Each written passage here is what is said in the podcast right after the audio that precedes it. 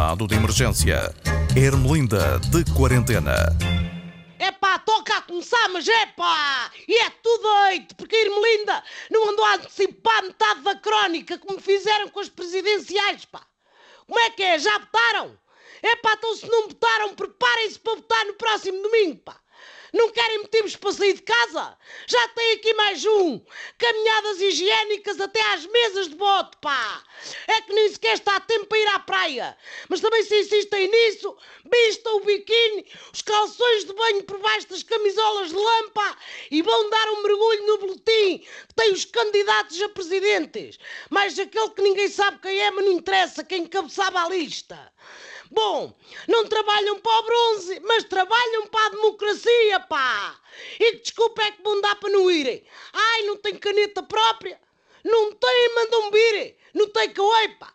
Tenho a certeza que o governo declarou a esferográfica como bem essencial. Ou bom ao postigo, comprar uma. Eu até adivinho já aqui um boom económico. E perguntam vocês: exportámos mais pastéis de nata para o Japão? O Mário Centeno deixou crescer o bigode? Encontraram petróleo nas traseiras do Palácio de Belém? Não, senhor, pá, são as canetas. Se cada eleitor levar o próprio material de escritório para votar, isso vai provocar um boom na indústria das ferográficas. Na história de Portugal houve o ciclo da pimenta, o ciclo do ouro no Brasil, o ciclo dos futebolistas para a Liga Inglesa e agora vem aí o ciclo da esferográfica, pá! Só uma coisa. Que história foi aquela de deixar o pessoal que levou a própria caneta e botou antecipadamente tanto tempo nas filas ao sol de inverno, pá! São eleitores, senhores, não são lagartixas. Ao menos tinham servido um chazinho ou uma batanada àquela gente. Ou faziam um direto para a varanda onde o José Malhou dá concertos para animar a malta. Bom, não se via filas tão compridas desde a última vez que a meijo vietnamita baixou para metade do preço no supermercado. Eu desconfio que ainda lá está pessoal e que só acaba de botar no domingo vem. Mas sempre tiveram mais tempo a passar batom vermelho pelos lábios, pá. As candidatas mulheres podem estar a dividir a esquerda, mas uniram o povo no que toca a pintar a boca e a lutar contra o chauvinismo bacoco. Fica mais uma vez o exemplo de civismo português, pá.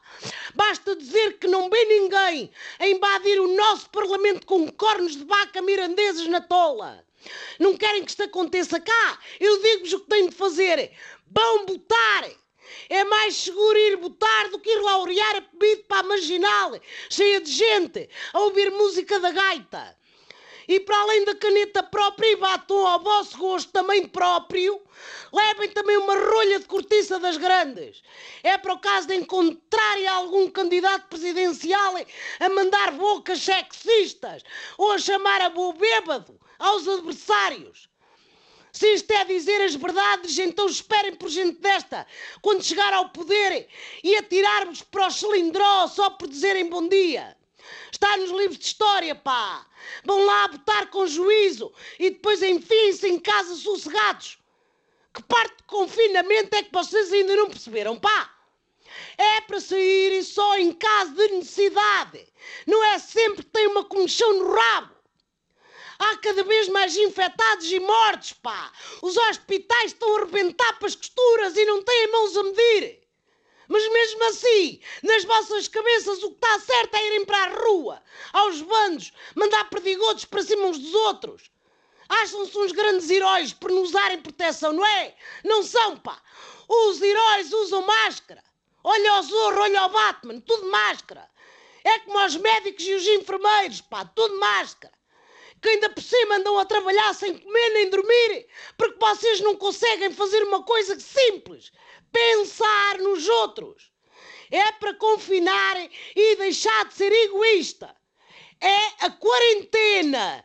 Não queiram acabar agarrados a um ventilador, que aquilo vem com as instruções em chinês e é uma chatice, pá. Pega lá a gaita e vai-te catar, é. Que é como quem diz, vai botar, é. Que é como quem diz, vai para casa, quieto.